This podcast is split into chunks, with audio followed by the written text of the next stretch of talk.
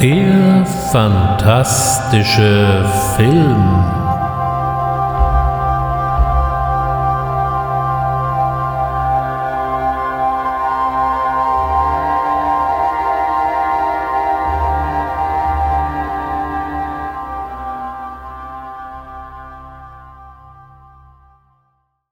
Herzlich willkommen beim fantastischen Film. Beim letzten Mal habe ich mich ja bereits in den dunklen Andeutungen ergangen, um was es denn heute so gehen soll. Und ja, es geht natürlich um den Planet der Affen und seine zahlreichen Nachfolger. Der erste Film dieser Serie erschien bereits 1968 und momentan ist der nächste für den Mai diesen Jahres 2024 angekündigt. Genauer gesagt für den 23. Mai 2024. Na, wir werden sehen. Aber wie so häufig möchte ich erst einmal zu den Wurzeln dieser Geschichte zurückkehren, denn die liegen ja noch ein ganzes Stück weiter zurück als der erste Film. Denn die Grundlage aller Filme bildete der Roman Planet der Affen von Pierre Boulle der bereits im Jahr 1963 erschien. Auch wenn der Roman heute als einer der Klassiker der Science-Fiction-Literatur gilt, hatte Boole ansonsten mit Science-Fiction relativ wenig am Hut. Er wurde bereits 1912 in Avignon geboren, in Frankreich, und studierte in Paris Elektrotechnik, bevor er dann in den fernen Osten zog, genauer gesagt auf die malaiische Halbinsel, wo er sich als Kautschukpflanzer betätigte und auch so Land und Leute kennenlernte, was später auch in sein literarisches Werk eingehen sollte. Im Zweiten Weltkrieg kämpfte er dann in der Freien Französischen Armee in Indonesien, Burma, dem heutigen Myanmar und China. Die sogenannte Freie Französische Armee war eine Armee, die Charles de Gaulle 1940 nach der Kapitulation Frankreichs vor den Nationalsozialisten im Exil ausrief. Sie bekämpfte die Nazis Frankreichs und eroberte stückweise auf verlorene französische Kolonien zurück. Dies ging für Boule so mäßig gut aus, denn er geriet 1943 in japanische Kriegsgefangenschaft, aus der er 1944 fliehen konnte. 1948 kehrte er dann nach Frankreich zurück und jetzt erst begann seine Karriere als Schriftsteller. Seine Kriegserlebnisse und seine Erfahrungen in der japanischen Kriegsgefangenschaft verarbeitete er in einem Roman Die Brücke am Quai, der 1952 bereits in Frankreich erschien, die deutsche Übersetzung folgte dann 1956 und dieser Roman wurde sein erster Bestseller. 1957 wurde der Roman dann von David Lean auch noch verfilmt, mit dem damals noch recht jungen Alec Guinness in der Hauptrolle. Die Brücke am Quai ist so einer der Klassiker des Kriegsfilmgenres und man sollte sich bei dem berühmten Filmthema nicht täuschen lassen. Der Film ist nicht wirklich lustig, auch wenn das Thema so scheinbar beschwingt daherkommt und vielleicht sich der ein oder andere sogar daran noch erinnert, dass eine Firma für Magenbitter dieses Thema in den 70er bis in die 80er Jahre hinein kaperte. Hier nochmal eine kleine Erinnerung. Es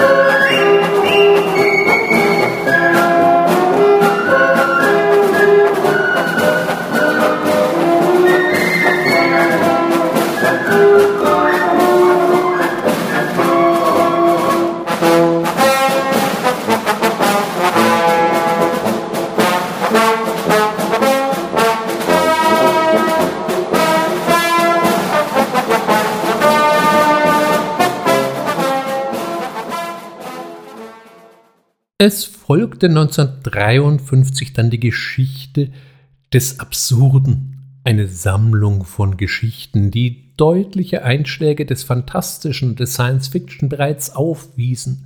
Ansonsten ist dieses Buch ziemlich unbekannt geblieben. 1958 veröffentlichte er wieder einen Roman, der in Südostasien spielte und der in Deutschland unter dem Titel Die Kehrseite der Medaille erschien hat übrigens nichts mit dem gleichnamigen Film aus dem Jahr 1975 zu tun, falls jemand dieses Sportlerdrama kennt. Und schließlich folgte 1963 dann der Planet der Affen. Der Roman erzählt die Geschichte von zwei Raumfahrern, die quasi eine kosmische Flaschenpost aufsammeln, die von einem menschlichen Raumfahrer erzählt, wie er zum Planet der Affen gereist sei, eine Welt, auf der die Affen die Macht hätten und Menschen wie Tiere gehalten würden. Es gelingt ihm schließlich die Flucht und er kehrt zur Erde zurück, nur um dort festzustellen, dass hier auch die Affen die Macht übernommen hatten. Die beiden Raumfahrer halten diese Geschichte für komplett erfunden, denn es wäre ja allgemein bekannt, dass Menschen niemals intelligent genug wären, um so etwas aufzuschreiben. Sie müssen es ja wissen, denn sie sind Schimpansen. Ja, alle Fans dieser Filme werden sich hier schon ein wenig wundern, denn der Roman ist dann doch deutlich anders als wir einige Jahre später auf der Leinwand sehen sollten. Nichtsdestotrotz wurde der Roman ebenfalls ein Bestseller, eine Tatsache, die vor allem den Autor selbst überraschte, denn er war nie so ein ausgesprochener Freund dieses seines Romans. Das sah der erfolgreiche PR-Manager Arthur Jacobs, der für solche Hollywood-Größen wie Charlton Heston, Marilyn Monroe, Judy Garland oder auch Richard Burton tätig war, mal komplett anders. Er sah in diesem durchaus politischen und provokanten Stoff ein ganz großes Geschäft und sicherte sich bereits früh die Filmrechte.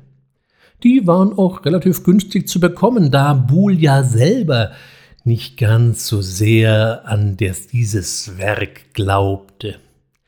Ja, und es sollte auch wirklich noch eine ganze Zeit dauern, bis aus dem Roman dann wirklich ein Film werden sollte, denn die meisten Studios winkten bei der Idee, den Planet der Affen zu verfilmen, dankend ab. Der Stoff galt lange Zeit als absolut unverfilmbar. Das lag weniger an den Inhalten als an der Idee, wie man denn die Affen vernünftig darstellen könnte. Die meisten Studiobosse fürchteten, dass das eine ziemlich lächerliche Veranstaltung würde. Mit echten Affen war das nicht zu machen und Schauspieler im Affenkostüm. Ach du liebe Zeit. Und danke und zwar Nein, danke. Aber Jacobs war von der Idee nicht abzubringen. Er gründete eine eigene Produktionsgesellschaft, beschäftigte gleich einmal sieben Illustratoren, die entsprechende Skizzen erstellten, und ein fertiges Drehbuch gab es auch schon. Aber niemand wollte den Stoff immer noch haben. Schließlich schien Warner auf die Idee dann doch einzugehen und machte dann doch erstmal recht stolze sieben Millionen Dollar locker. Für die Regie war übrigens Blake Edwards, den die meisten von uns wahrscheinlich eher mit Filmen wie Unternehmen Petticoat, Der rosarote Panther oder Frühstück bei Tiffany in Verbindung bringen, vorgesehen. Die Frage ist berechtigt, was da wohl entstehen sollte. Eine lustige Affenkomödie? Wir werden es wohl nie erfahren, denn nach einigen Monaten der Vorproduktion bekam das Studio dann doch kalte Füße und daraufhin schmiss auch Black Edwards hin. Vielleicht gar keine so schlechte Idee. Aber Jacobs gab einfach nicht auf. Was er seiner Meinung jetzt einfach brauchte, war ein Star. um das Projekt ins Rollen zu bringen. Er kontaktierte alle damaligen Größen, die damals bei drei nicht auf dem Baum waren, wie zum Beispiel Rock Hudson oder Marlon Brando. Aber die zogen auch nicht wirklich. Erst Charlton Heston zeigte sich von der Idee ganz angetan und brachte auch gleich Franklin J. Schaffner an Bord, mit dem er kurz vorher den Film Die Normannen kommen abgedreht hatte. Jetzt ging es zur Fox, wo Jacobs ein durchaus hohes Ansehen genoss und der Chef der Fox machte mal schlappe 5000 Dollar locker, damit mal mal ein paar Probeaufnahmen gedreht werden konnten. Es war die Konfrontation von Charlton Heston mit dem Orang-Utan Dr. Zayus, den hier Edward J. Robinson spielte. Für diese erste Generation der Affenmasken zeichnete der Chef Maskenbildner der Fox Ben Nye verantwortlich. Das Aussehen dieses frühen Affen-Make-ups unterschied sich ganz gewaltig von dem, was dann später Verwendung fand. Aber es reichte Richard Zanuck, sich von der reinen Plausibilität des Films zu überzeugen. Zum fertigen Film war es dann aber immer noch ein langer Weg. Wir schreiben ungefähr das Jahr 1966. Jacobs holte sich Mort Abrahams an Bord und beide waren sich darin einig, dass das ganze Projekt mit der Qualität der Affenmasken stieg oder eben auf ewig in der Versenkung verschwinden würde. Mit einer branchenweiten Ausschreibung kam dann John Chambers an Bord. Er hatte bereits durch seine Mitarbeit in verschiedenen Fernsehserien auf sich aufmerksam gemacht so hatte er bei den Monsters durchaus ein Wort mitgesprochen oder hatte auch Mr. Spocks spitze Ohren erdacht. 1967 wurde er fest verpflichtet und hatte dann mal eben vier Monate Zeit, 200 Affenmasken auf die Beine zu stellen. Augen auf bei der Berufswahl, kann man da nur noch sagen. Wenigstens gab es für ihn keine Budgetengpässe waren doch immerhin eine Million für Spezialeffekte vorgesehen bei einem Gesamtbudget von 5,8 Millionen. Hier wurde auch schon das relativ leichte Latex verarbeitet und es war sogar möglich, durch die Maske eine gewisse Mimik wiederzugeben, auch wenn die dafür korrespondierenden Muskeln ziemlich übertrieben angestrengt werden mussten. Sprich, der Schauspieler durfte sich einen abgrimassieren, damit seine Figur ein bisschen Mimik an den Tag legen konnte. Trotzdem war eine Affenrolle noch immer eine ziemliche Tortur, denn es brauchte viele Stunden, bis die Maske dann mal saß, und Essen und Trinken war auch nicht so besonders lustig, denn man musste fürchterlich aufpassen, dass die empfindliche Maske nicht beschädigt wurde. Doch auch für Charlton Heston war es nicht unbedingt ein Zuckerschlecken, durfte er doch die meiste Zeit halbnackt durch die Szenerie rennen, wurde mit einem Wasserschlauch behandelt, durch den Sand geschleppt und dergleichen mehr. Kurz bevor es richtig losgehen konnte, schmiss dann Edward J. Robinson hin. Er befürchtete, dass er die ewige Make-up-Prozedur gesundheitlich nicht überstehen könnte und dann mitten in den Dreharbeiten aussteigen müsste. Eigentlich schade. Ich hätte ihn gern in dieser Rolle gesehen, wenn man auch mit Maurice Evans einen durchaus ehrenvollen Ersatz fand. Aber auch die anderen Rollen wurden durchaus prominent besetzt. So übernahm Kim Hunter die Rolle der Zierer und Roddy McDowell für die Rolle des Cornelius. Dies sollte sich als eine sehr weise Entscheidung erweisen. Natürlich konnte man die Gesichter unter der Maske nicht erkennen, aber umso mehr konnten sich die Darsteller so auf ihre Stimme verlassen und so konnte auch aus den Figuren wahrhafte Charaktere werden. Für die Rolle der Nova war ursprünglich Julie Harris vorgesehen, es wurde aber im Endeffekt die Jungschauspielerin und das Model Linda Harrison, die dann gleich aus Dankbarkeit den Studioboss Richard Zanuck heiratete, mit dem sie auch schon vorher liiert war. Ein Schelm, wer Arges dabei denkt. Kurz vor Drehbeginn kamen dann Arthur Jacobs plötzlich so einige Zweifel, was das Drehbuch anging. Dieses war ursprünglich von Rod Serling geschrieben worden und orientierte sich doch noch ziemlich stark am Originalroman. Wahrscheinlich fällt den meisten auf Anhieb nicht allzu viel zum Namen Rod Serling ein. Ich bin auch eher zufällig darüber gestolpert, dass es sich bei diesem Rod Serling nicht nur um einen der ungezählten Drehbuchautoren handelte, sondern auch um den Mann, der auch ein gutes Stück Fernsehgeschichte geschrieben hat, denn er war nicht nur der Autor, er war auch der Mann, der die jeweils einführenden Worte der legendären Fernsehserie Twilight Zone sprach. Für all diejenigen, denen dieser Vorspann entweder noch nicht bekannt sein sollte oder den er auch nur mal eben entfallen sein sollte, hier eine kleine Erinnerung.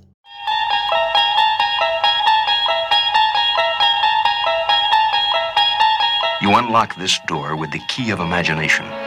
Beyond it is another dimension. A dimension of sound. A dimension of sight. A dimension of mind. You're moving into a land of both shadow and substance, of things and ideas. You've just crossed over into the Twilight Zone.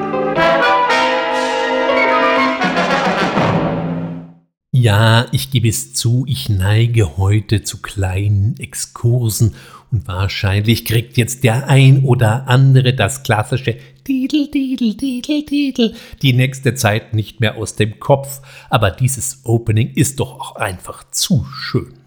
Zurück zum Planet der Affen. Die Zweifel am Drehbuch hatten nicht unbedingt nur künstlerische, sondern auch budgetäre Gründe. Wools ursprüngliches Konzept hätte eine sehr futuristische Affenstadt vorgesehen und deren Realisierung wäre entsprechend teuer geworden. So wurde Michael Wilson dazu geholt, der das Skript entsprechend überarbeiten sollte. Bitte diesen Michael Wilson nicht mit Michael G. Wilson verwechseln, den vielleicht den einen oder anderen als ausführenden Produzent der jüngeren James Bond-Filme kennt. Um genau gesagt ist er seit 1985 in dieser Rolle. Unser Michael Wilson hatte unter anderem auch das Drehbuch zur bereits erwähnten Brücke am Quai geschrieben, war aber im ursprünglichen Film gar nicht genannt worden, da er in der McCarthy-Ära auf die schwarze Liste der Hollywood-Filmindustrie gesetzt wurde und so entweder nur in Europa oder pseudonym äh, bei deutlich schlechterer Bezahlung arbeiten könnte. Auch für Lawrence von Arabien war er übrigens als Autor tätig. Auch hier tauchte er in den Credits nicht auf.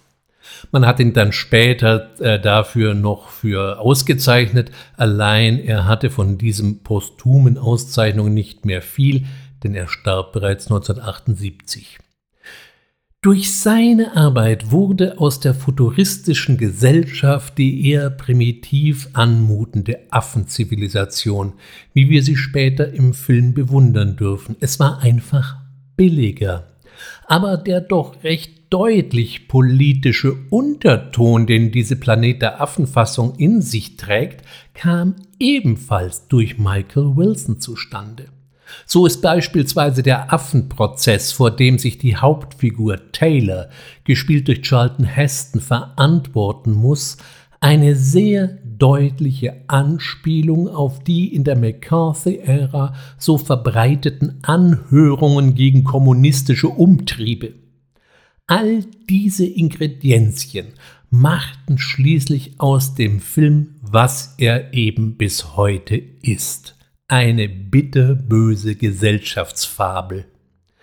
Am 8. Februar 1968 war es dann soweit und der Planet der Affen kam in die Kinos und löste sowohl bei den Zuschauern als auch bei den einschlägigen Kinokritikern Begeisterung aus, was so bei Science-Fiction-Filmen bis dato eher eine Ausnahmeerscheinung war. Discover Planet of the Apes.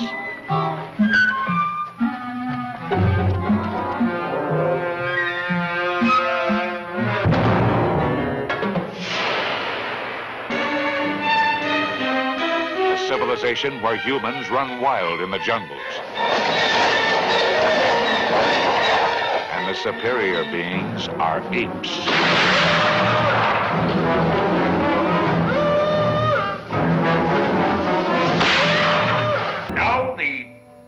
Tribunal has placed you in my custody for final disposition. You realize what that means? No. Emasculation to begin with. Then experimental surgery on the speech centers, on the brain. And a kind of living death. Beyond Your Wildest Dreams titelte die 20th Century Fox im Trailer. Und nicht nur die Story war für sich genommen schon ungewöhnlich, sondern darüber hinaus auch die Filmmusik. Für die zeichnete der damals ebenfalls noch recht junge Jerry Goldsmith verantwortlich, der damals auf durchaus moderne und streckenweise recht avantgardistische Klänge setzte um so die Fremdheit einer scheinbaren außerirdischen Zivilisation zu unterstreichen. Er probierte dabei auch alles Mögliche und Unmögliche aus, um die entsprechende Soundkulisse zu schaffen. Manchmal wirkt es schon vielleicht ein bisschen lärmig, aber es ist in jedem Fall auch hier wie ein Soundtrack, der sich von der großen Masse hervorhebt und in jedem Fall auffällt. Planet der Affen sollte ja nicht der einzige große Science-Fiction-Film des Jahres 1968 werden, denn in England schraubte der Bildperfektionist Stanley Kubrick auch an seinem Blick auf die Zukunft.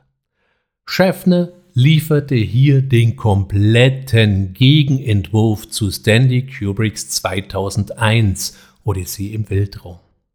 Während sich Kubrick im wahrsten Sinne des Wortes in unendliche Weiten aufmachte und hier philosophische Grundfragen nach dem Sein stellte, gab sich der Planet der Affen doch deutlich bodenständiger, auch wenn er in einer fernen Zukunft angesiedelt sein soll, hielt er den damaligen Gesellschaft doch ziemlich unverbliebt den Spiegel vor. Damit wir uns hier richtig verstehen, ich möchte hier nicht den einen Film gegen den anderen irgendwie ab oder aufwerten. Beide sind für sich herausragende Filme, aber eben mit komplett unterschiedlichen Ansätzen. Auch wenn Kubricks 2001 mit Affen beginnt, was schon so manchen, sagen wir mal, eher unbedarften Kinozuschauer in eine erste Krise stürzen kann, denn wer nach dem Titel einen zackigen Weltraumreißer erwartet, wurde spätestens hier verwirrt und wahrscheinlich später eher enttäuscht als unterhalten. Interessanterweise spielen in beiden Filmen Affen eine nicht ganz unbedeutende Rolle, wenn sie auch einmal unsere Vorfahren und einmal die zumindest gesellschaftlichen Nachfahren darstellen. Die Affenmasken von John Chambers wurden im Jahr darauf noch mit einem Sonder-Oscar ausgezeichnet, denn den heutig regulären Oscar für Spezialeffekte gab es 1968 noch gar nicht und es gibt Gerüchte, die besagen, dass man Kubrick deshalb nicht für seine Affen auszeichnete, weil man annahm, dass er mit wirklichen Tieren gedreht hätte. Ich bin mir nicht sicher, ob diese Geschichte wirklich wahr ist, aber dann ist sie zumindest gut erfunden. Der Erfolg des ersten Planet der Affen war durchaus beachtlich. So spielte der Film allein in den USA mal eben 15 Millionen Dollar ein, was so ungefähr das Fünffache der Produktionskosten war. Da wundert es natürlich nicht, dass man sich sehr bald Gedanken macht um eine mögliche Fortsetzung. Zwar hatte die Geschichte auf der einen Seite ein recht offenes Ende, aber wie sollte das Ende der bekannten Welt denn noch getoppt werden? Auch wenn das Interesse da war, entpuppte sich das Projekt doch als nicht ganz so einfach. Das ging schon mit der Story los. Sowohl Rod Serling als auch Pierre Boulle selbst legten Entwürfe vor, die aber irgendwie nicht überzeugen konnte. Schließlich verfiel man auf Paul Dane, der zwar für etliche prominente Werke mitverantwortlich war, so ging das Drehbuch zu Goldfinger, oder auch die John Le Carré-Verfilmung Der Spion, der aus der Kälte kam, auf sein Konto. Mit einer Science-Fiction-Story hatte er aber so noch gar keine Erfahrung. Und ja, das sollte man merken. Ausschlaggebend dafür, dass er den Zuschlag bekam, war die Idee, dass Taylor und Nova die Reste des untergegangenen New Yorks finden sollten, was natürlich optisch was hermachen würde. Und was eine der Pluspunkte in diesem Sequel natürlich ebenfalls sein sollte. Ansonsten schien niemand so richtig glücklich mit diesem Drehbuch zu sein, aber Jacobs und sein Co-Produzent schienen davon nicht abweichen zu wollen. Die nächste Hiobs-Botschaft war dann, dass Charlton Heston gar nicht mehr mitspielen wollte. Er war der Meinung, dass dies keinen Sinn mehr mache. Okay, bei acht Drehtagen und einer Gage von schlappen 50.000 Dollar ließ er sich dann doch überreden, wenigstens noch mal ein bisschen den Taylor zu geben. Für die Hauptrolle wurde daraufhin James Franciscus verpflichtet, der eine erstaunliche Ähnlichkeit mit Heston aufwies, aber eben halt dann doch nur so eine Art Charlton Heston für Arme abgab. Dass übrigens Franciscus am Anfang des Films humpelt, äh, was sich aus der Story zwar ganz gut erklären ließ, war so gar nicht vorgesehen, denn er hatte sich kurz vor Drehstart beim Tennis den Knöchel verletzt. Außerdem musste noch jemand gefunden werden, der das Ganze inszenierte, denn Schaffner war auch schon wieder weiter verpflichtet und arbeitete an Patton, der sein erfolgreichster Film werden sollte und der ihn darüber hinaus einen Oscar einbrachte. Auch hier wurden unterschiedliche Namen gehandelt, bis die Wahl schließlich auf Ted Post fiel, der auch noch eine ganze Reihe von Veränderungen des Drehbuchs schrieb, aber auch diese wollte irgendwie niemand hören. Von der alten Crew blieb Maurice Evans in der Rolle des Dr. Zaius und Kim Hunter als Zierer. Sie war wohl auch nicht ganz so entzückt, wieder den Affen zu machen, aber machte dann trotzdem mit.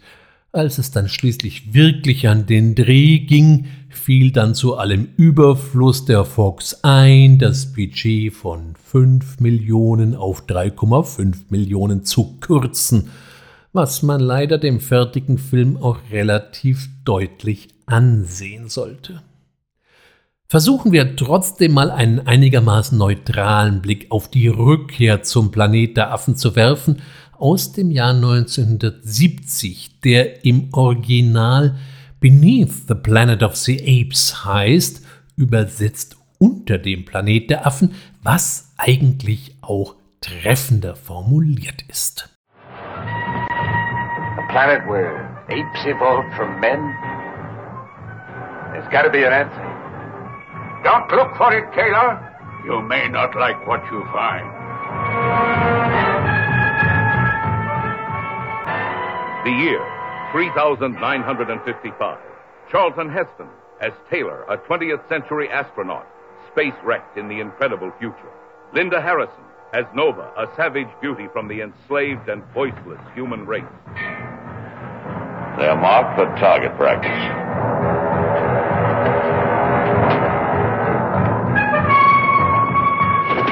James Franciscus as astronaut Brent on a reckless mission to rescue Taylor, trapped by the swaggering, brutal master race of apes who dominate the Earth, a planet shattered by the atomic war of a distant, forgotten past.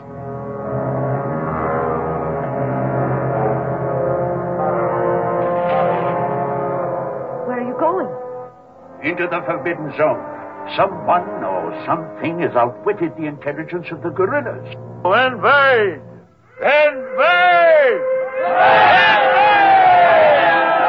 Face the terrifying dangers of the Forbidden Zone with them. Engulfing you in the shattering experiences that await beneath the planet of the apes. Well, there's an intelligence working in this place. They know we're here. We are determined to know what the apes want war or peace. The superintelligent mutants. Are they human or something else? In their church, an unspeakable God. A doomsday bomb. Behind their faces, an unbearable secret. We don't kill our enemies. We get our enemies to kill each other.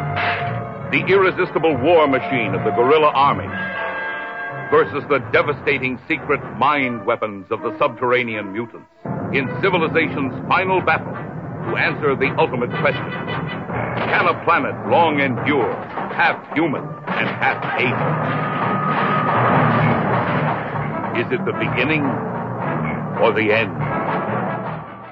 Die Story knüpft am Ende des ersten Films an. Übrigens die einzige Gemeinsamkeit aller Drehbuchentwürfe. Taylor und Nova dringen weiter in die sogenannte verbotene Zone vor und stoßen dabei auf die Reste der untergegangenen menschlichen Zivilisation.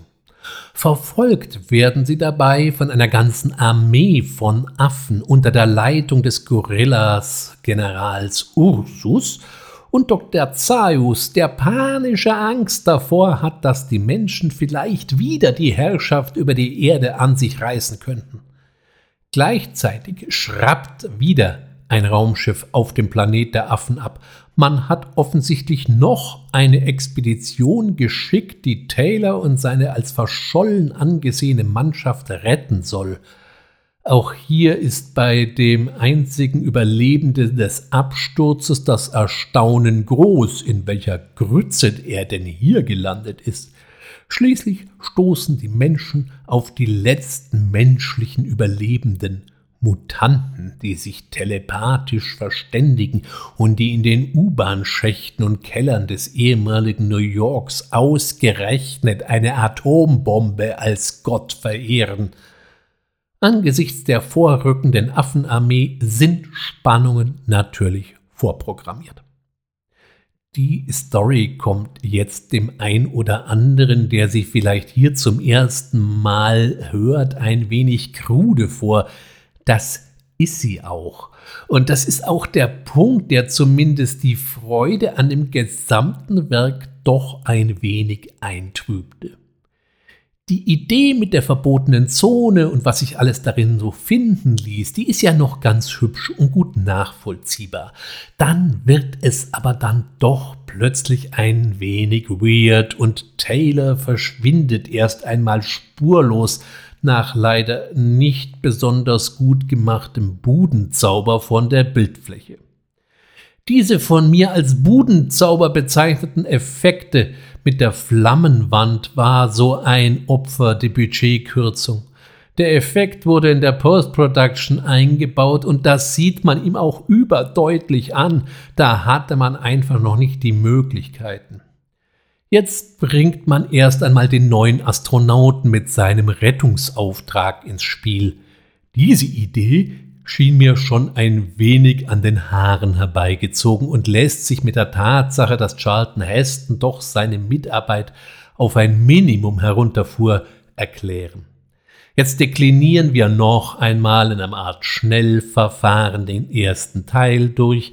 Das ist zwar einigermaßen zügig inszeniert, ist aber auch nicht so unfassbar originell, denn wir kennen den Kram ja schon. Die Geschichte wird erst wieder spannend, wenn es dann in die Unterwelt geht, und hier hat der Film auch zweifellos seine stärksten Momente und versprüht jede Menge morbiden Endzeitscharm. Dieser wird leider mit dem Auftauchen der Mutanten zusehends wieder eingestampft, denn jetzt sollte es plötzlich intellektuell werden, und es wurde nur leider hemmungslos verkopft. Die Idee, dass die Mutanten die ganze Zeit Maske tragen, weil sie unter denselben eben nicht mehr so besonders gesund aussehen, ist für sich genommen ganz witzig, wirkte für mich im Film aber irgendwie aufgesetzt. Die Rituale, die sowohl ja, Religionskritik vermitteln sollen, langweilten mich eher und auch die Idee, dass man hier eine Atombombe anbetet, schloss sich mir irgendwie dann auch nicht.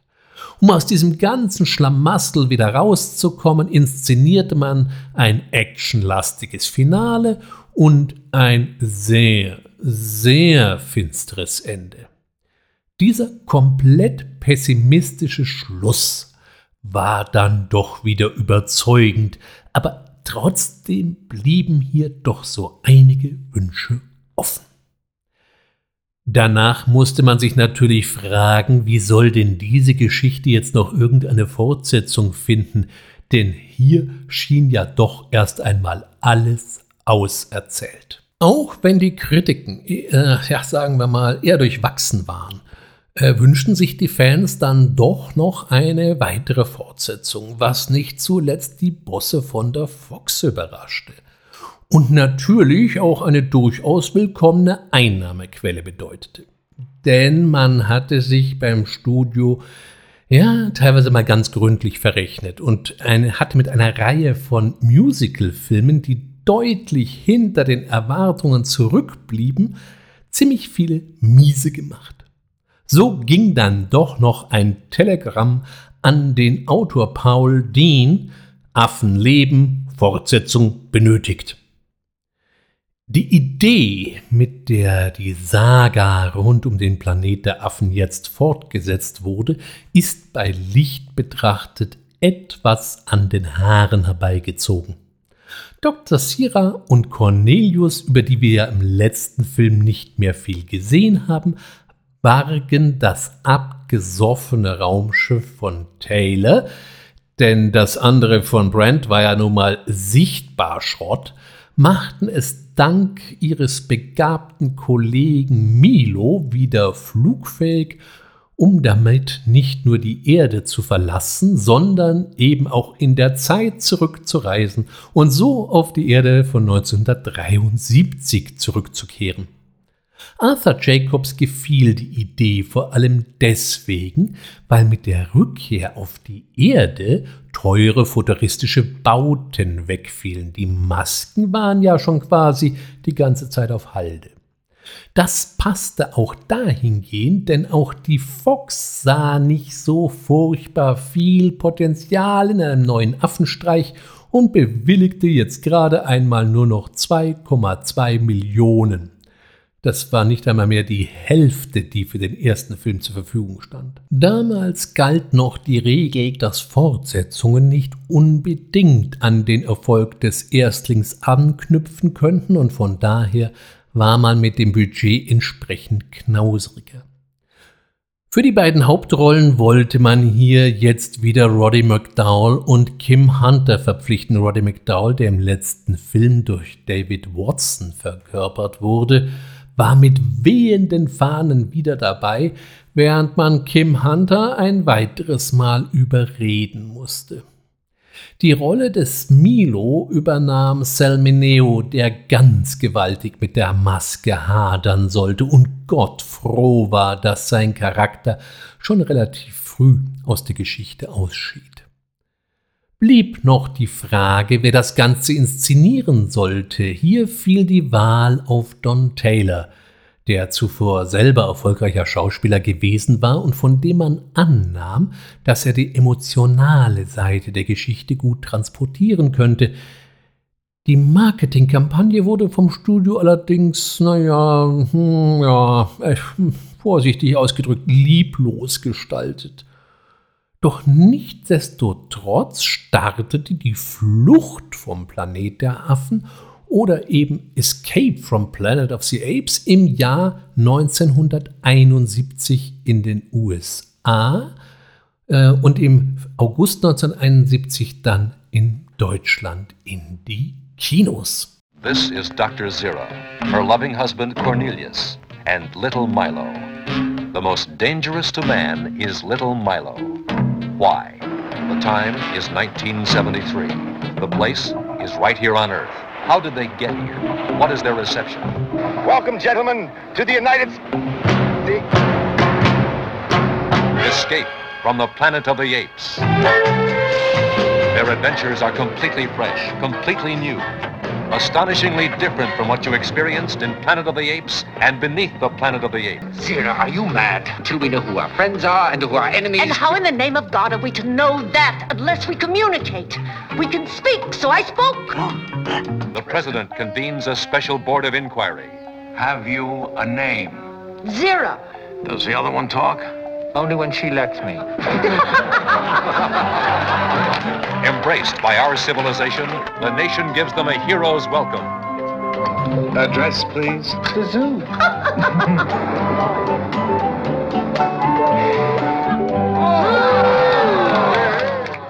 Der Film teilt sich dabei in zwei Hälften. Im ersten Teil erleben wir eher eine lockere Komödie mit zahlreichen Seitenhieben auf die Gesellschaft der frühen 70er. Allein schon wie der Opener inszeniert wird, in dem sich ein offensichtlich ein unbekanntes, aber wohl menschliches Raumschiff der Erde nähert und nun zur Landung ansetzt. Und dann steigen zur allgemeinen Verwunderung ausgerechnet Affen aus der Kapsel. Das ist schon eine Schau für sich. Selbst werden wir schon natürlich sehr früh ahnen können, wer hier an Bord sein könnte. Auch wie die beiden Affen, als sich herumgesprochen hat, dass sie intelligent sind und sprechen können, zu Medienpromis hochstilisiert werden, weiß den geneigten Rezensenten durchaus zu amüsieren. Dazu kommen noch die ein oder andere feine Spitze, wie zum Beispiel, wenn Cornelius auf die Frage einer Journalistin, ob er denn auch sprechen könne, antwortet, ja, wenn sie mich lässt. Diese positive Grundstimmung kippt dann ab dem Moment, in dem bekannt wird, dass Sira schwanger ist. Der Böse des Films Dr. Hasslein, gespielt von Eric Braden, wittert Zersetzung und Hochverrat, wenn dieses Affenbaby am Leben bleiben sollte. Auf Eric Braden war man verfallen, da er ein Jahr zuvor den Wissenschaftler Dr. Charles Forbin in Colossus spielte. Auch so ein kleiner Science-Fiction-Klassiker, über den wir mal bei Gelegenheit reden sollten. Jetzt wird die Geschichte deutlich weniger komisch und endet in einem geradezu Shakespeare-haften Finale – auch wenn sich hier Paul Dan diesmal äh, wohlweislich noch eine Hintertür für ein weiteres Sequel offen ließ. Nach der über weite Strecken schon ein wenig seltsamen und teilweise ziemlich verkopften Rückkehr zum Planet der Affen haben wir dann hier einen zwar was die Schauwerte angeht deutlich reduzierteren Film vor uns, damit ist die Geschichte und die ganze Dramaturgie doch deutlich runder und unterhaltsamer, wenn man mal von so ein paar Schnitzern absieht. Die Geschichte, wie die Affen zu ihrem Raumschiff gekommen sein wollen, habe ich ja schon ausgeführt, und auch die Großparanoia, die Dr. Häslein hier vom Zaun bricht mit Querverweisen auf den biblischen Kindermord von Bethlehem, fand ich dann auch streckenweise ein bisschen grobschlächtig. Hier trägt für meinen Geschmack Paul Dehn ein bisschen archtig auf. Einen Kritikpunkt, auf den ich auch bei seinem nächsten Drehbuch noch zu sprechen kommen werde. Trotz der lieblosen Marketingkampagne sollte Escape from Planet of the Apes satte 12 Millionen weltweit einspielen und so stand einer weiteren Affengeschichte nichts mehr im Wege.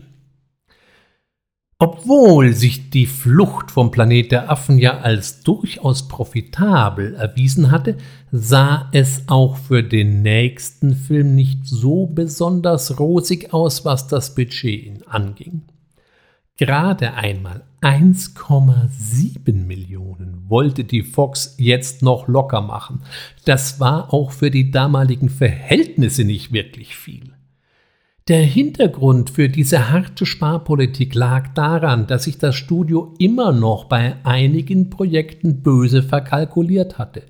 Zwar hatten sie mit Patton, den ja Franklin Schaffner realisiert hatte, oder auch mit der Militärkomödie MASH gute Gewinne eingefahren, aber die konnten Verluste wie durch das Pearl Harbor äh, Drama Tora Tora Tora, heute ein Klassiker, nicht so einfach aufgefangen werden.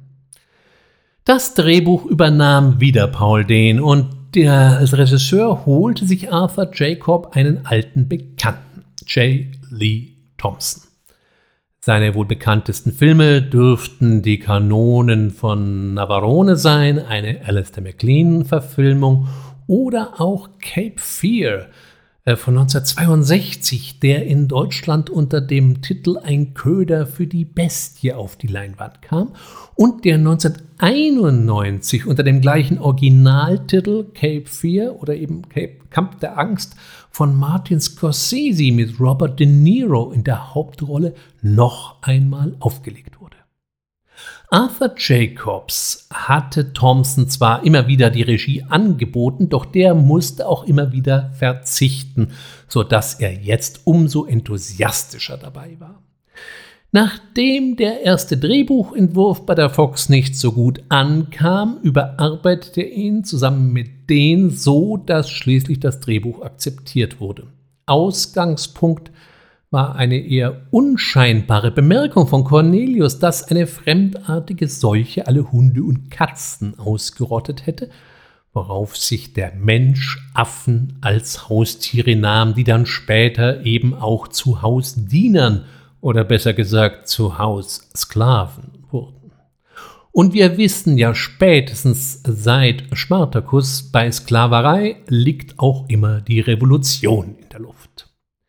Nachdem es ja mit dem Geld eher spärlich aussah, drehte Thompson fast den gesamten Film auf dem Gelände der sogenannten Century City, einem Büro- und Einkaufskomplex, der auf einem ehemaligen Studiogelände entstanden war. Dieser war zur Zeit der Dreharbeiten zwar noch nicht ganz fertig, bot aber mit einer futuristischen Architektur einen durchaus sehenswerten und gelungenen Hintergrund.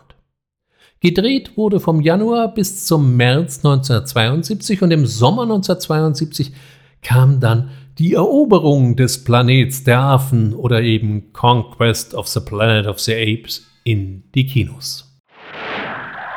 Now, the biggest, the newest, the most exciting of all the Planet of the Apes pictures. Climaxed by the spectacular Revolt of the Apes.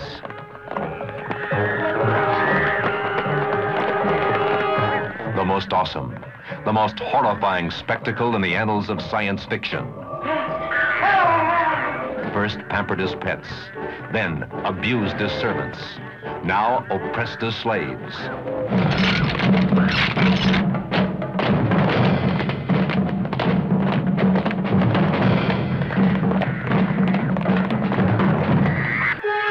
Watch the screen explode as man faces ape in the ultimate revolution. Fire, there is smoke. And in that smoke, from this day forward, my people will plot and plan for the inevitable day of man's downfall. And that day is upon you now! Wie wir wissen, hat der Sohn von Sira und Cornelius aufgrund eines genialen Tricks ja doch überlebt und ist herangewachsen. Sein Freund und Beschützer Amando hat ihn umgetauft und so heißt er jetzt Cäsar, ein Name, der uns noch sehr viel später begegnen wird. Die Geschichte setzt ungefähr 16 bis 20 Jahre nach dem letzten Film ein. Die Haustiere sind ausgestorben, doch warum sich daraufhin die USA in einen durch und durch faschistoiden Polizeistaat verwandelt haben, ist eine der Entwicklungen, die mir irgendwie so gar nicht in den Kopf wollten. Affen sind mittlerweile Sklaven, wenn es auch mit der Intelligenz nicht so weit her ist. Der einzige Affe, der bisher erkennbar sprechen könnte, ist Cäsar, aber der hält es natürlich aus gutem Grund geheim. Die Affen dürfen nicht nur Sklavendienste verrichten, sie sind auch wirklich der Bodensatz der Gesellschaft und werden von den Oberen entsprechend schlecht behandelt. Oberster Anführer unter den Menschen ist Governor Bragg, gespielt von Don Murray, und eventuelle Parallelen zu den Nazis und Hitler sind hier nicht rein zufällig. Cäsar wurde wieder einmal mehr von Roddy McDowell gespielt, dem die Aufgabe zufiel, hier die Wandlung Cäsars von der geschundenen Kreatur zum charismatischen Anführer zu vollziehen, was ihm trotz oder vielleicht auch wegen der Maske besonders elegant gelungen ist so locker und leicht der letzte Film daherkam, umso finsterer und düsterer kommt hier die Eroberung des Planets der Affen um die Ecke. Hier wird nun wirklich nicht mehr gelacht, die Welt ist zumindest für Affen ein sehr dunkler Ort geworden. Ja, hier standen die Rassenunruhen der 60er Jahre im Vordergrund, Pate für die Geschichte des Films, aber auch hier hat zumindest Paul Dehn den Bogen mal wieder überspannt. Die Geschichte ist halt dann doch arg vorhersehbar und die Darstellung der Charaktere über weite Strecken schon sehr schwarz-weiß. Das Regime behandelt seine Affen schlecht. Warum weiß kein Mensch so richtig, aber die Affen kriegen es mit der großen Keule. Diese Aussage haut man uns fast zwei Drittel des Films um die Ohren und irgendwann hat es dann auch wirklich der Letzte begriffen. So blasen die Affen schließlich zum Sturm und es kommt zur großen Hauerei unter der Führung von Cäsar, der jetzt mal so richtig mit der Menschheit abrechnen will und durch die Liebe einer Frau oder besser gesagt durch die Liebe zu einer Äffin davon abgehalten wird, einen Genozid zu begehen. Der ursprüngliche Drehbuchentwurf hätte an dieser Stelle nämlich deutlich finsterer ausgesehen, als es tatsächlich dann wurde. Der Streifen liefert uns das ganz große Drama eben aber auch im ganz großen Besteck. Das ist der Hauptkritikpunkt, dem ich dem Film entgegenbringe. Die Geschichte hätte man auch eine Spur leiser erzählen können. Auch wird es am Ende dann schon fast fade, denn die menschlichen Verteidiger vertrotteln angesichts des Affenangriffs derartig, dass es schon fast ärgerlich wird. Mit etwas mehr Intelligenz und etwas weniger immer feste Druff hätte man zumindest für mein Verständnis das Finale doch deutlich spannender gestalten können so gehört die Eroberung des Planeten der Affen nicht unbedingt zu meinen Lieblingen dieses Franchises. Trotzdem erwies sich auch dieser Film als durchaus erfolgreich. Viele Kritiker lobten, dass den hier politische Themen integriert hätte, wobei ich hier äh, nur entgegnen möchte, wo waren bisher denn bitte keine politischen äh, Themen in diesem Franchise im Hintergrund dass die Menschheit so als extrem negativ dargestellt wurde, missfiel dann doch dem ein oder anderen ebenfalls, dass es sich um den bisher gewalttätigsten Film der Serie handelte. Die Folterszene von Caesar alias Roddy McDowell ist bis heute schon ganz schön böse ausgefallen und war auch für den Schauspieler im wirklichen Leben eine ziemliche Tortur. Bei aller Kritik muss ich jedoch positiv hervorheben, dass der Film angesichts des schon beinahe homöopathischen Budgets durchs vergleichsweise gut beeindruckend ausschaut. Hier haben Jacobs und Thompson wirklich alles rausgeholt, was drin war. Der nächste Film des Franchises sollte definitiv auch der letzte sein. Arthur Jacob und J.Lee Thompson waren beide der Meinung, dass die Geschichte jetzt doch endlich mal zu Ende erzählt sei. Bis es jedoch soweit war, gab es doch wieder eine ganze Reihe von Entwürfen und Ideen, wie dann auch immer der letzte Teil aussehen sollte. Paul Dehn entwarf die erste Fassung, bevor er sich jedoch aus gesundheitlichen Gründen erstmal aus dem Projekt verabschieden musste. Was er hier entwarf, missfiel Arthur Jacobs ziemlich, denn einerseits schimmerte hier eine extrem komplexe Geschichte herauf mit einer Unzahl von Charakteren und aufwendigen Schlachtszenen. Wer sollte das bitte bezahlen? Und auf der anderen Seite wollte auch Jacob weg von diesem doch sehr, sehr düsteren Charakteren, wie wir ihn zuletzt bei den Eroberungen der oder der Eroberung des Planet der Affen gesehen hatten. Er holte sich das Autorenpaar John and Joyce Carrington an Bord, die zum Beispiel auch die Story rund um den Omega-Mann geschrieben hatten. Ich habe ja über die verschiedenen Fassungen des Romans I Am Legend oder besser gesagt die verschiedenen Filmfassungen des Romans ja schon an anderer Stelle ausführlicher berichtet. Die Corringtons machten sich jetzt an ein Drehbuch, was dann doch deutlich magenfreundlicher daherkam. Das endgültige Drehbuch war dann am Ende so eine Mischung aus beiden Ansätzen, denn Dan kam ja wieder zurück. Es ist schon fast müßig, dass natürlich auch für dieses Werk so gut wie gar kein oder eben doch nur ein sehr spärliches Budget zur Verfügung stand. Für wirklich aufwendige Schlachten mit entsprechenden Spezialeffekten reichte dieses Geld mal wieder hinten und vorne nicht. Gedreht wurde von Anfang Januar bis Mitte Februar 1973, so dass der fertige Film dann unter dem Titel Die Schlacht um den Planeten der Affen oder eben im Original Battle of the Planet of the Apes im Sommer 1973 auf der Leinwand erschien. We want guns! Now, the final chapter in the incredible ape saga. There it is, or was. This is the hell my forefathers used to speak about. This background radiation alone will give us 300 Rentgens an hour. The battlefield, a dead city 12 years after the ultimate bomb has been dropped. The prize, the right to inherit what's left of the earth. The contestants, ape against man. The most unbelievable showdown ever filmed. As the mutants, strange, transformed men who live underground like moles, battle the apes to decide who will be master and who will be slain. Die Geschichte spielt wieder ein paar Jahre in der Zukunft. Die Erde ist mittlerweile von einem Atomkrieg verwüstet.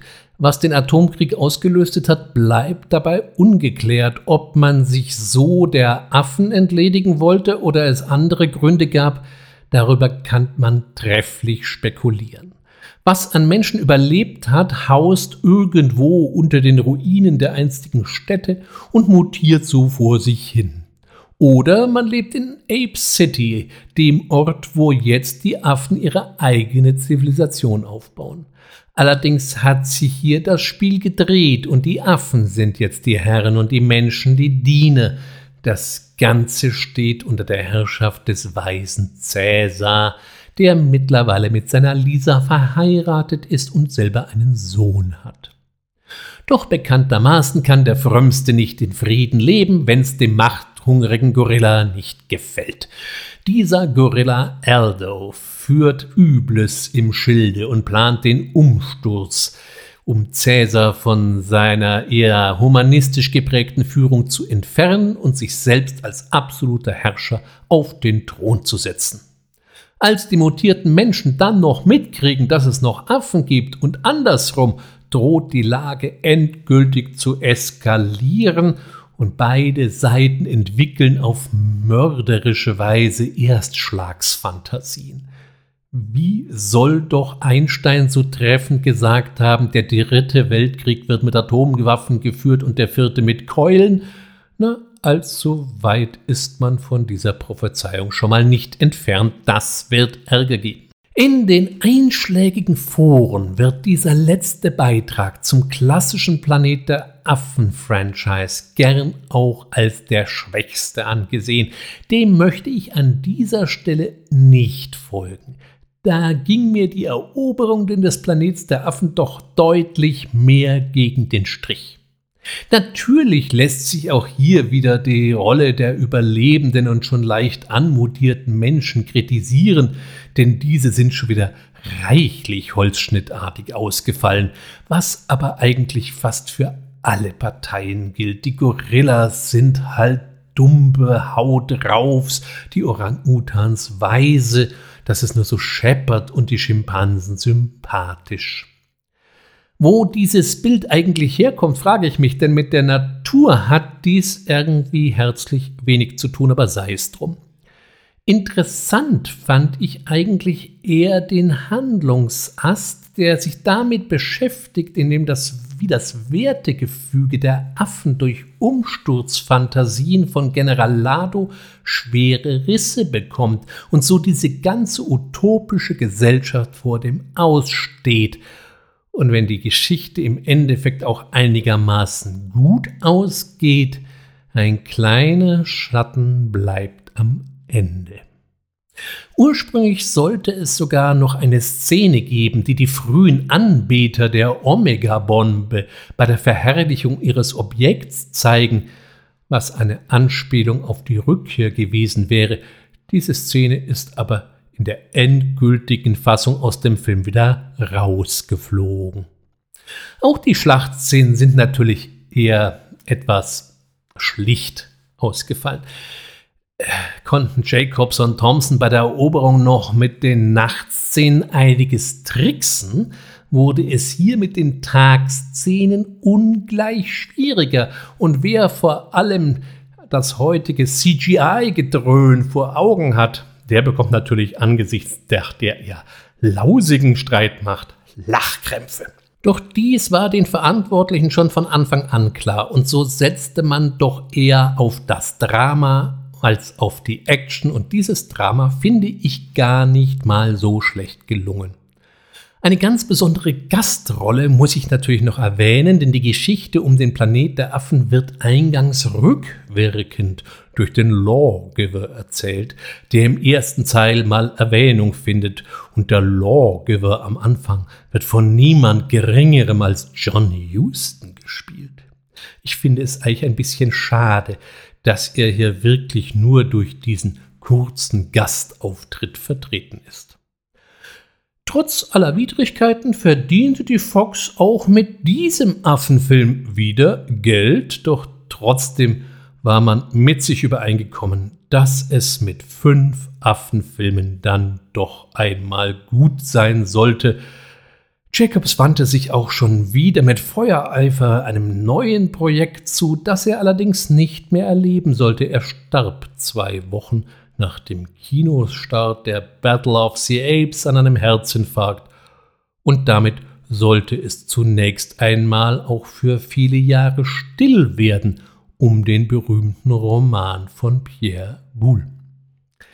Naja, ganz so still sollte es natürlich nicht werden, zumindest im Fernsehen erfuhren die Affen eine Renaissance. Denn kurz nachdem die Schlacht um den Planet der Affen angelaufen war, sendete der Sender CBS die ersten drei Filme der Serie mit überwältigendem Erfolg im Fernsehen. Das ließ die Macher glauben, dass hier offensichtlich ein Markt brach läge und so produzierte CBS 1974 eine Serie mit dem Titel Planet of the Apes.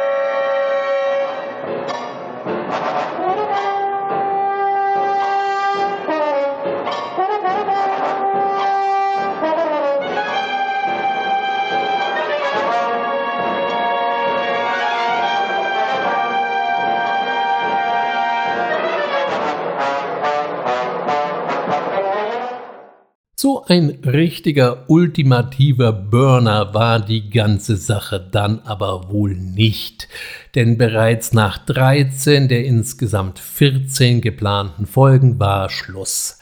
Das Problem der Serie war einerseits die hohen Produktionskosten auf der einen Seite und auf der anderen Seite war es diese Mischung aus dem Planet der Affen und auf der Flucht, was dann aber bei vielen Puristen nicht so gut ankam.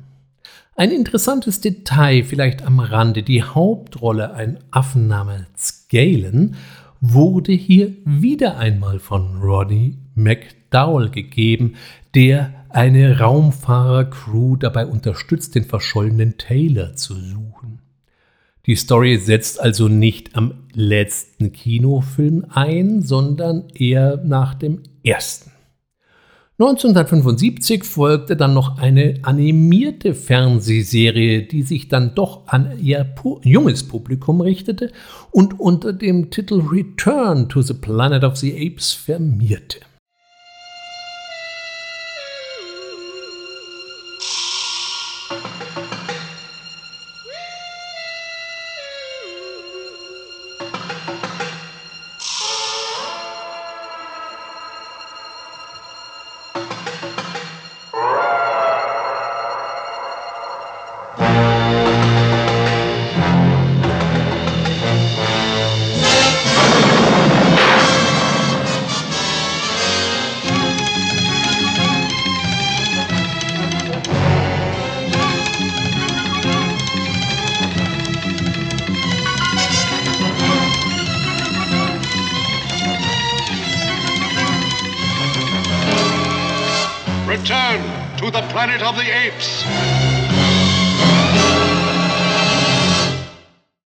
Dieser war kein allzu großer Erfolg, beschieden und sie verschwand bereits nach einem Jahr wieder in der Versenkung. Die Animationen wirken aus heutiger Sicht ein bisschen schlicht, waren aber zur damaligen Zeit durchaus üblich, vergleicht man sie mit anderen Animationsserien der Zeit. Wer sich über diese beiden Exoten mal selbst ein Bild machen möchte, der kann sich wieder einmal herzlich eingeladen zu YouTube sehen. Dort sind beide Serien zumindest teilweise und natürlich im Original heute noch zu bewundern. Danach war dann erstmal wirklich Schluss. Und dies sollte so bleiben, bis ausgerechnet Tim Burton 2001 sich wieder an den Stoff machte und uns 2001 seine Variante des Klassikers servierte. Der Titel blieb altvertraut, Planet of the Apes, aber der Look sollte jetzt ein völlig anderer sein. One day they'll tell a story, and some will say it was just a fairy tale about a human who came from the stars and changed our world.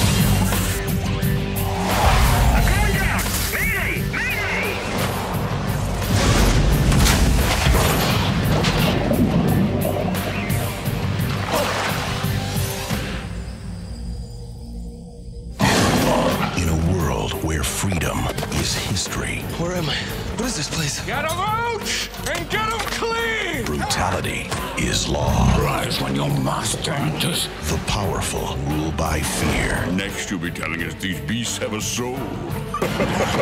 is there a soul in there? It's disgusting the way we treat humans. How the hell did they get like this? What other way would they be? If they see you on the street, they kill you on sight. You stay here, you're already dead. What tribe are you from? United States Air Force. I'm going back, but... Some humans have escaped. Is there another way out of the city? I can show you the way. They travel with apes. Declare martial law. We underestimate this human. The hell are they? Your story is spreading through the villages. They all want to see this human who defies the apes. Full division! Full battle ready! It's over. There's no help coming.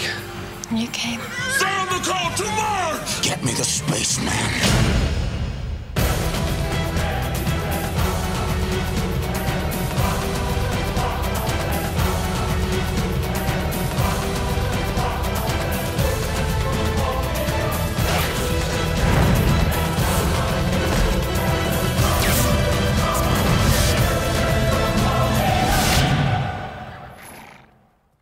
Ja, ich höre schon das kollektive Aufstöhnen, denn dieser Film kam bei vielen Fans und Kinozuschauern nicht so überzeugend an, um es mal so zu formulieren.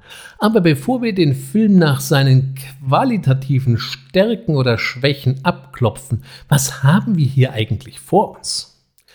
Einige der Hauptkritikpunkte richtet, äh, richteten sich immer schon darauf, dass der Film ein Remake des berühmten Vorgängers von 1968 sei und an dieser Stelle muss ich einhaken.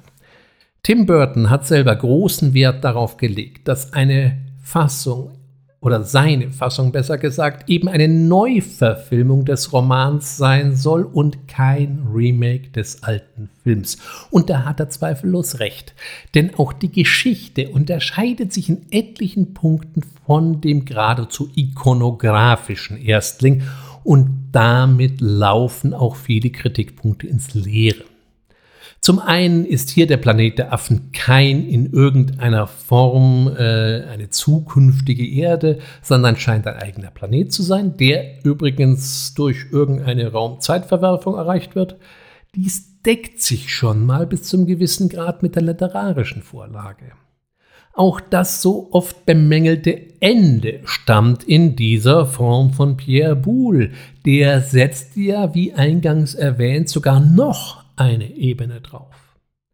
Auch viele der politischen Ansätze, die wir in der alten Schäffner-Verfilmung finden, blieben bei Burton auf der Strecke. Und auch hier möchte ich den Kritikern zurufen, bevor man rummeckert, wäre es vielleicht angebracht, sich mal mit der literarischen Vorlage zu beschäftigen und dass so manche Kritiken äh, schlichtweg auf falsches Erwartungsmanagement zurückzuführen waren. Ja, das haben wir öfter. Wer also eine Wiederaufführung des alten Stoffs erwartete, der, äh, ja, der lag halt jetzt mal meilenweit daneben. Des Weiteren ist es ein Tim Burton-Film und das sieht man ihm natürlich auch überdeutlich an. Er hat diesen etwas verspielten, dunklen Gothic-Charme, den seine Werke fast durch die Bank auszeichnen und wofür ihn die Fans ja auch lieben, der aber vielleicht auch nicht jedem gefällt. Auch greift er einen anderen Aspekt auf, der bei allen anderen Filmen schon ziemlich unter dem Tisch geblieben ist. Wir haben es mit intelligenten Affen hier zu tun, aber eben immer noch mit Affen. Und damit möchte ich sagen, die Physiognomie und damit auch die körperlichen Fähigkeiten sind in dieser Evolution erhalten geblieben. Dies blendeten die Werke bisher weitestgehend aus. Denn nun gut, hier lassen sich natürlich technische Aspekte ins Feld führen, genauso wie dramaturgische Aspekte. Technisch war man mit der Entwicklung und Umsetzung der entsprechenden Masken komplett ausgelastet und dramaturgisch hätte es die ganze Geschichte konterkariert, wenn die Affen immer wie die Tollen durch die Gegend gesprungen wären. Es bestand von Seiten der Studios ja eh lange Zeit die Sorge, dass niemand die Hauptdarsteller ernst nehmen würde. Dies gelingt Burton in jedem Fall, auch wenn er hier und da ein bisschen affigen Humor versteckt. Auch hat er die Rolle der Affen geändert. Waren doch früher die Schimpansen überzeugte Pazifisten, so ist General Thade jetzt ausgerechnet ein kriegstreiberischer Schimpanse. Wie überhaupt das schon an Kastenwesen gemein, Sozialwesen der alten Filme ein wenig aufgebrochen wird. Natürlich sind auch die Masken einen ganzen Schritt nach vorne gegangen. Was hier Rick Baker mal wieder vorlegt, kann sich nun wirklich sehen lassen. Also lauter positive Punkte. Warum hat der Film doch so bei so vielen Zuschauern dann nicht wirklich funktioniert? Einen Hauptkritikpunkt sehe ich im menschlichen Hauptdarsteller Mark Wahlberg. Konnte man sich an Charlton Heston, der gerade am Anfang noch äh, durch seine grundzynische Einstellung hervorsticht, hm, ein bisschen reiben, haben wir mit Wahlberg ein Jahrtausenddutzend Gesicht vor uns. Natürlich sieht der Mann ganz passabel aus, aber er hat irgendwie überhaupt keinen Charakter. Er ist eine Figur, der zumindest mich die meiste Zeit unfassbar langweilte. Auch scheint er sich nur maximal eine Sekunde darüber zu wundern, dass er in einer Welt angekommen ist, in der die Affen die Macht haben und er eher als ein Tier angesehen wird. Nein, er kommt, sieht und siegt so, so einigermaßen.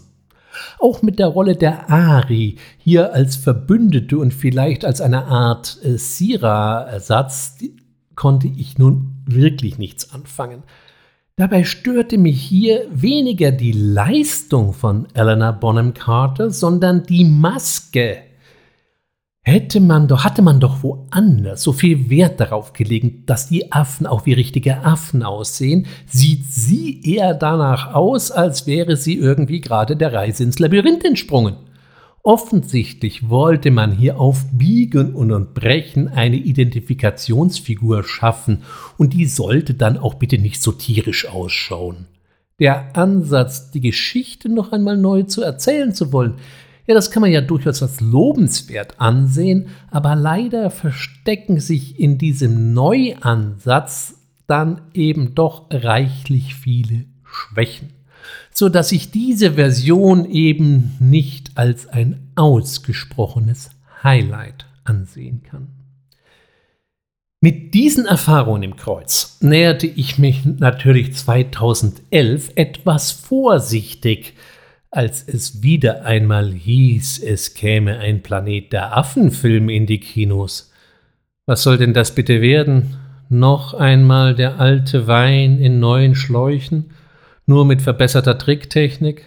Hier trennte man sich da mal so richtig gründlich von der alten Vorlage und schuf eine komplett neue Geschichte. Manchmal konnte ich lesen, es sei ein Prequel zur berühmten Geschichte dann müsste es aber schon ein Pre-Pre-Pre-Pre-Pre-Quell sein.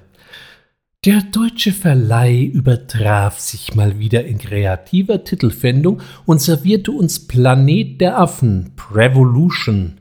Was für ein Wortspiel. Im Original hieß der Film wesentlich schlichter Rise of the Planet of the Apes. Why don't we begin? Meet Chimp 9. We gave him a gene therapy that allows the brain to create its own cells in order to repair itself. We call it the cure to Alzheimer's.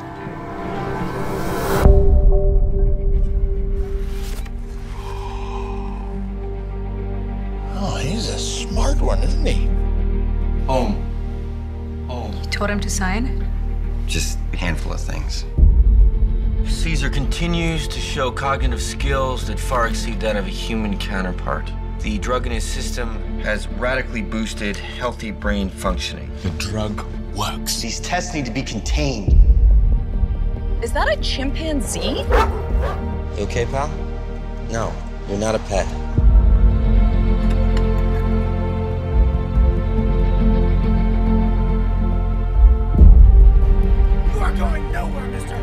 Oh, or your son are gonna pay for my choice. Stay right there. Daddy!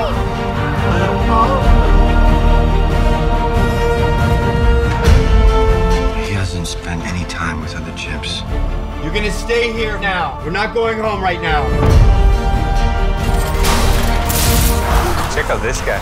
Thinks he's special or something. Stupid monkey. He'll learn who's boss soon enough.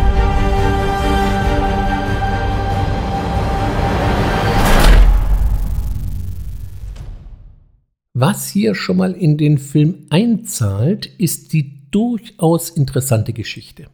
In einem pharmazeutischen Unternehmen ackert sich der etwas nerdige Wissenschaftler James Franco daran ab, ein Heilmittel gegen Alzheimer zu finden. An dieser neurodegenerativen Erkrankung ackern momentan Legionen von Forschern und Entwicklern und so etliche Pharmafirmen haben sich an dieser Indikation schon ganz gewaltig die Finger und vor allem Unsummen Geld verbrannt. Und bisher sind die Ergebnisse eher marginaler Natur.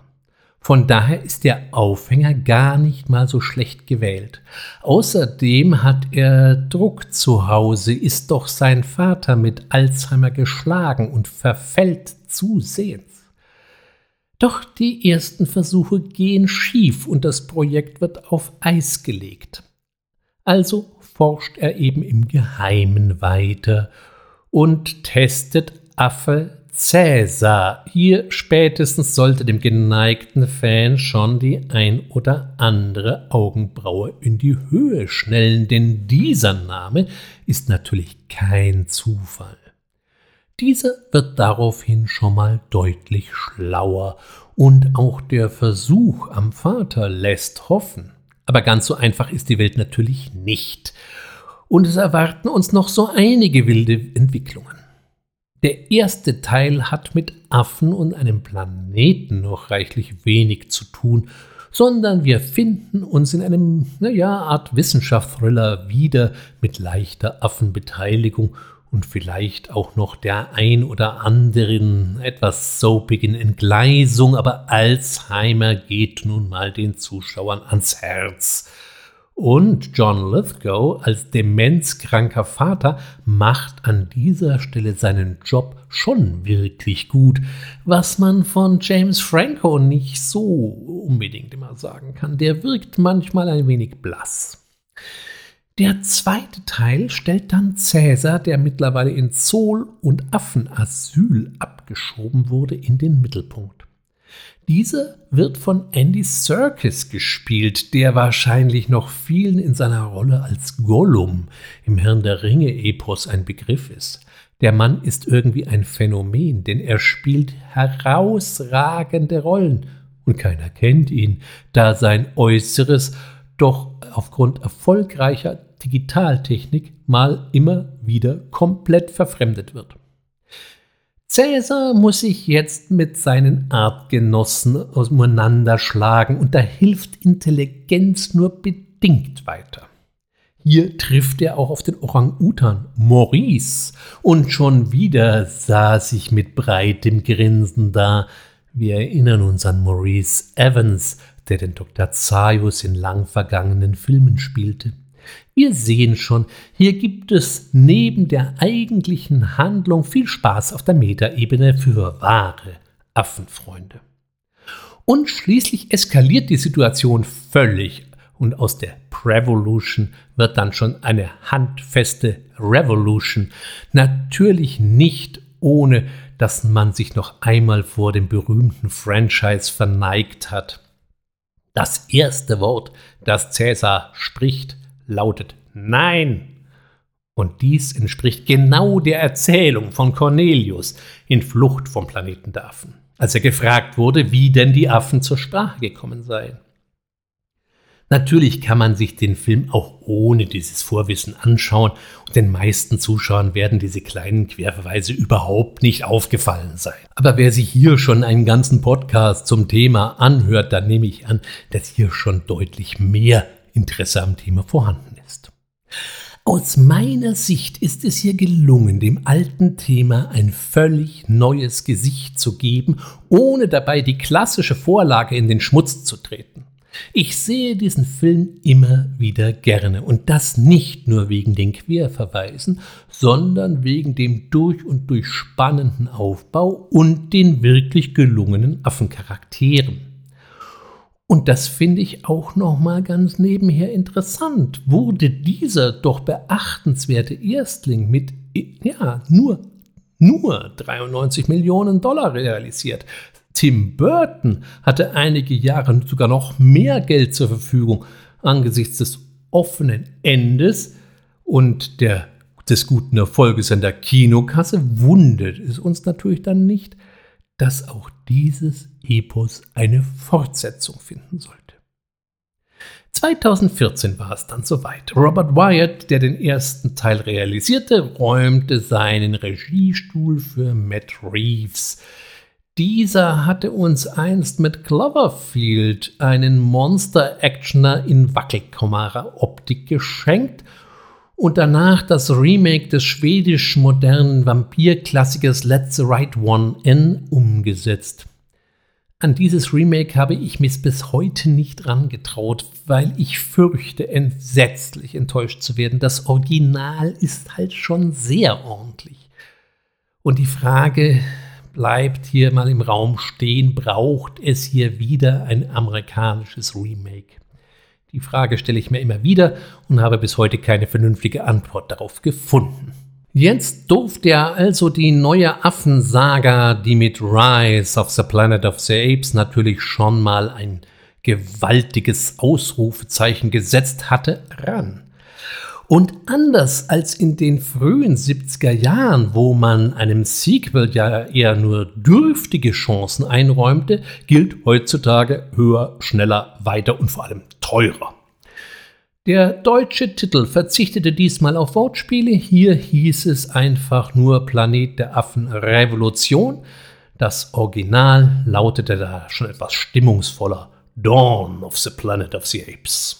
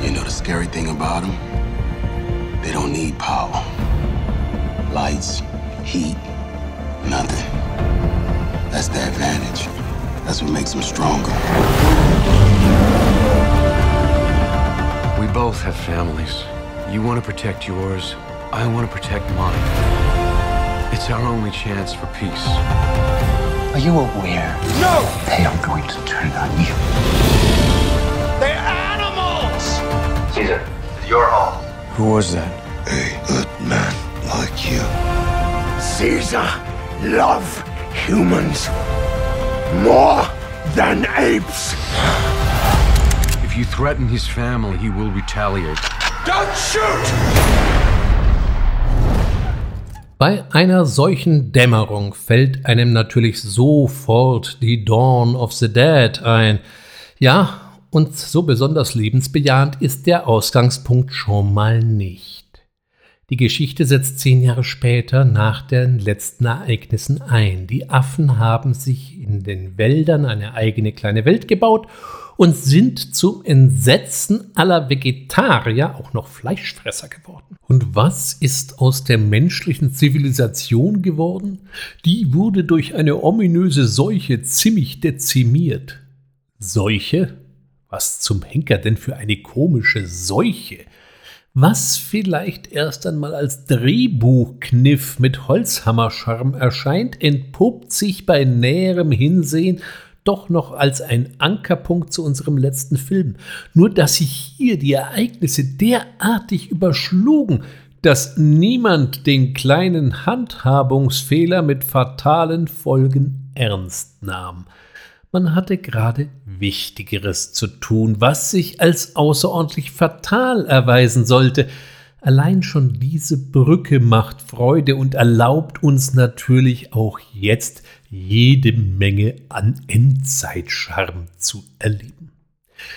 Zwischen Affen und Menschen herrscht ein solides Misstrauen. So ziemlich niemand traut der anderen Art über den Weg, doch einige wenige versuchen sich in Koexistenz. Doch natürlich geht das auf Dauer nicht wirklich gut, denn sonst hätten wir ja gar kein wirklich großes Drama. Wenn man sich das ganze Werk so anschaut, so wird hier wieder ein Trend fortgesetzt, der sich schon in Rise of the Planet of the Apes abzeichnete. Die Affen sind, auch wenn in ihrer endgültigen Form am Rechner erstellt, die besseren Charaktere. Und eigentlich interessieren sie viel mehr als die Menschen, die auch hier streckenweise wieder etwas blass ausfallen. Da reißt auch ein Gary Oldman, den ich ja immer wieder gerne sehe, nicht viel raus. Der Konflikt innerhalb der Affen zwischen dem ehemaligen Kampfgefährten Koba und dem Anführer Cäsar ist an für sich viel aufregender, als was die Menschen so versuchen, um so etwas wie eine Restzivilisation wieder auf die Beine zu stellen. Natürlich gibt es auch hier wieder kleine Parallelen zur Schlacht um den Planeten der Affen von 1974. Und auch hier wird der Grundsatz, dass Affen keine Affen töten, wieder auf eine sehr harte Probe gestellt. Aber hier wird die Geschichte um einiges schlüssiger erzählt, denn Kobas Verhalten ist eben nicht nur im reinen Machthunger begraben. Mag sein, dass so mancher große Gedanke dann im großen Gedröhn etwas untergeht, denn davon gibt es zweifellos jede Menge. Trotzdem bescheinige ich dem Dawn of the Planet of the Ape immer noch ein durchaus passables und sehenswertes Stück Blockbuster-Kino zu sein, was auch neben aller Effekthascherei und Action durchaus noch was zu sagen hat, was vielleicht nicht in allen Produktionen aus dem vergleichbaren Zeitraum so für sich in Anspruch genommen werden kann. Manchmal kann ich so viel Popcorn eben gar nicht essen, wie mir auf die Leinwand angeboten wird.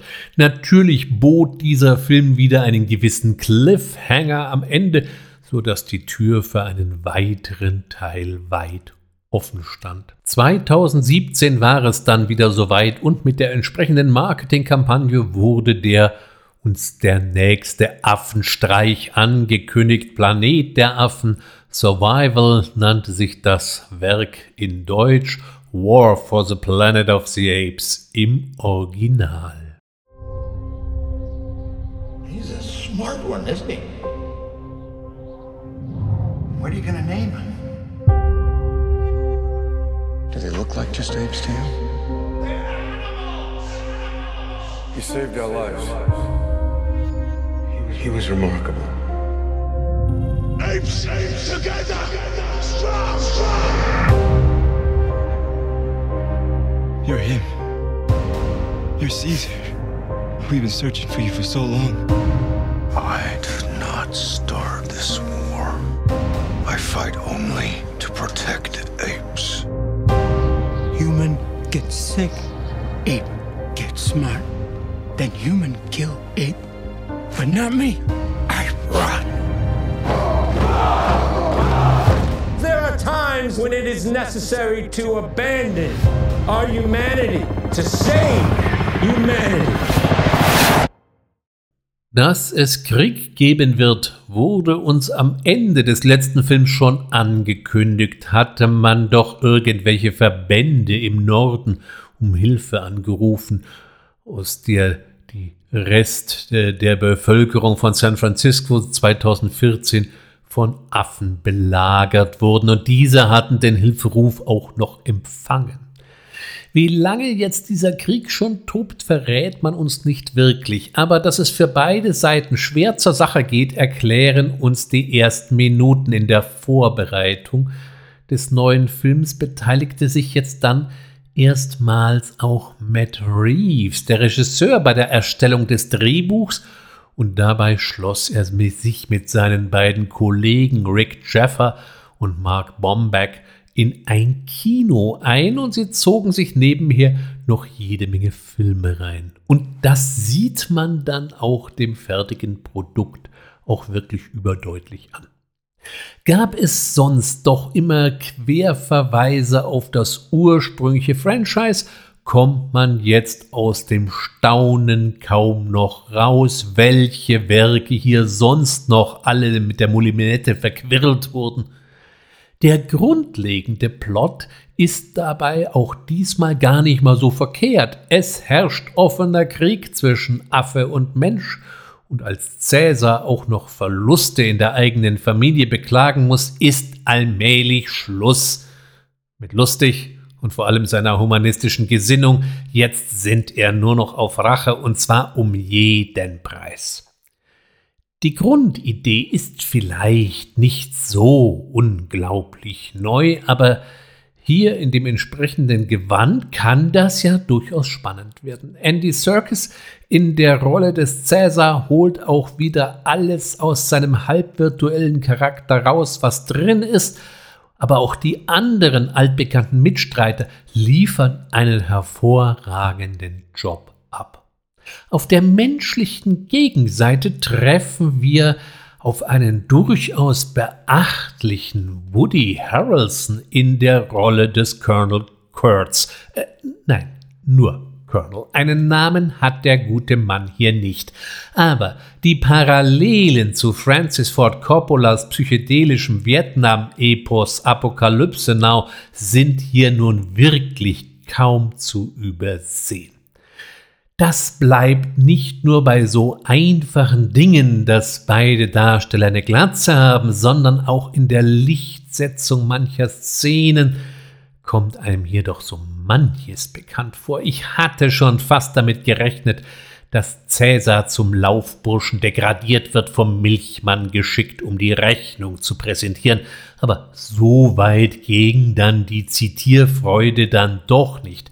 Da bediente man sich doch eher eines anderen Klassikers. Der Colonel will Cäsar unbedingt brechen, um so den Rest der Affen gefügig zu machen nur um dann wieder mit ihm tiefe Gespräche zu führen. Und hier haben wir eine andere Anspielung, die sich als besonders wendungsreich erweist. Erinnert dies doch frappant an die Brücke am Quai mit Alec Guinness. Und wie ich ja heute eingangs ausgeführt habe, stammt die Brücke mit oder die Geschichte über die Brücke am Quai ausgerechnet wiederum von Pierre Boulle, der uns die literarische Vorlage für die heutige Ausgabe geschenkt hat. Ich bin mir gar nicht sicher, äh, ob die Verquickung, die Sie hier geliefert haben, wirklich selbst komplett umrissen haben. Es ließen sich noch weitere Zitate herausarbeiten, wie auch das schöne Wortspiel, was man in einem Tunnel mal lesen kann, von wegen Ape Cal also eine Affenapokalypse, Apocalypse Now, wo natürlich auch hier die Anspielung wieder sehr eindeutig ist. Aber ich will den Film jetzt ja nicht zur völligen Unkenntlichkeit sezieren. Prinzipiell habe ich gegen derartige Querverweise ja gar nichts einzuwenden, aber wenn am Ende Cäsar seine Affen ins gelobte Land führt, was er aber selber nicht mehr betreten wird, dann wird das doch ein bisschen viel der alttestamentarischen Wucht, denn wie im Alten Testament nachzulesen, durfte Moses das gelobte Land auch nur noch vom Berge Nebo sehen, bevor er starb. Auch ein anderer Punkt äh, löst bei mir ein bisschen Kritik aus. Die Geschichte ist ja nun mal nicht besonders spaßig und wahrscheinlich hatte man mal wieder Angst, dass das Ganze zu negativ aussehen könnte und daher fügte man in Form des sogenannten Bad Ape noch einen Comic Relief-artigen Charakter ein, der hier von Steve Zahn gespielt wird. Dieser spielt hier einen alternden Schimpansen, der in einem verschneiten Hotel haust, das schon sehr deutlich an die Außenfassade des Overlook Hotels aus Shining erinnert, die übrigens in Wirklichkeit Timberline Lodge heißt und so gar nichts mit dem Rest des Hotels aus dem Film zu tun hat. Dieser Affe hat schon ziemlich viel von seinem Fell verloren und nachdem die Handlung in eher nördlichen kanadischen Breiten spielt, ist er eben mit Daunenweste und Mütze unterwegs und erinnert so eher an eine Ausgabe von Unser Charlie. Das ist ganz niedlich und genau mit dem Faktor Niedlichkeit wird hier auch ausgiebig gespielt aber ob es das wirklich gebraucht hätte, sei mal dahingestellt. Wesentlich interessanter fand ich da die Einführung der Nova, auch wieder so ein Name, der uns noch wohl vertraut ist. Es könnte interessant werden, wie man diese Rolle noch ausbauen wird, wenn man sie denn ausbaut. Mit dem War for the Planet of the Apes kommt die Geschichte nämlich auch zu einem gewissen Ende, doch wir wissen ja schon, es wird weitergehen.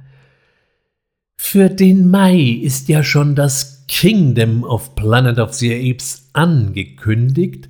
Ob es den Erwartungen, die diese Trilogie vorgegeben hat, entsprechen kann? Naja, das wird man sehen. Auch wenn dieser letzte Teil schon ein paar Abnutzungserscheinungen aufweist und nicht ganz die Klasse der vorherigen Werke innehat, ist er doch noch immer sehr ordentlich. Ich habe mich schon deutlich mehr gelangweilt.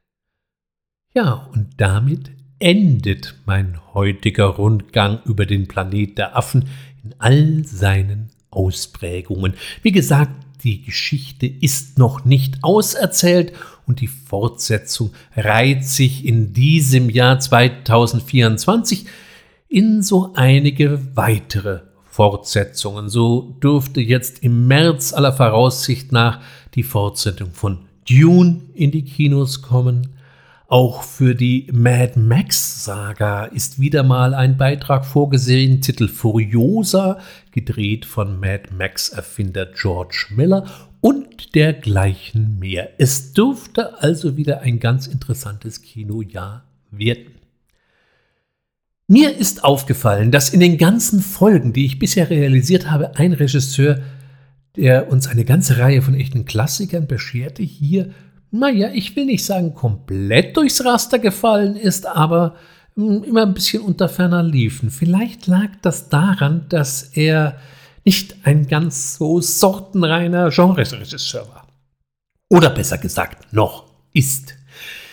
Ich persönlich freue mich jetzt schon mal, sein Werk etwas systematischer zu sichten und mir auch noch einige Filme von ihm anzusehen, die ich noch so auf meiner Liste hatte, die es und die es auch wieder mal wahrhaft verdienen, aus dem Schrank gezogen zu werden.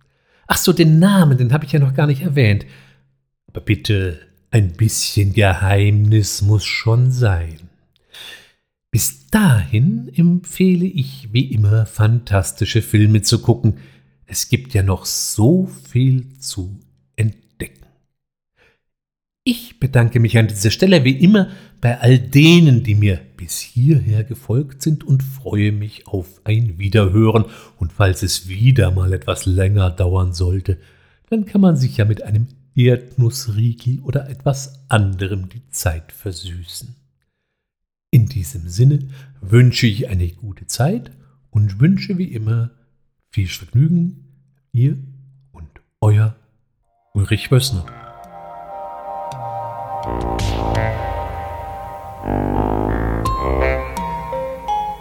Thank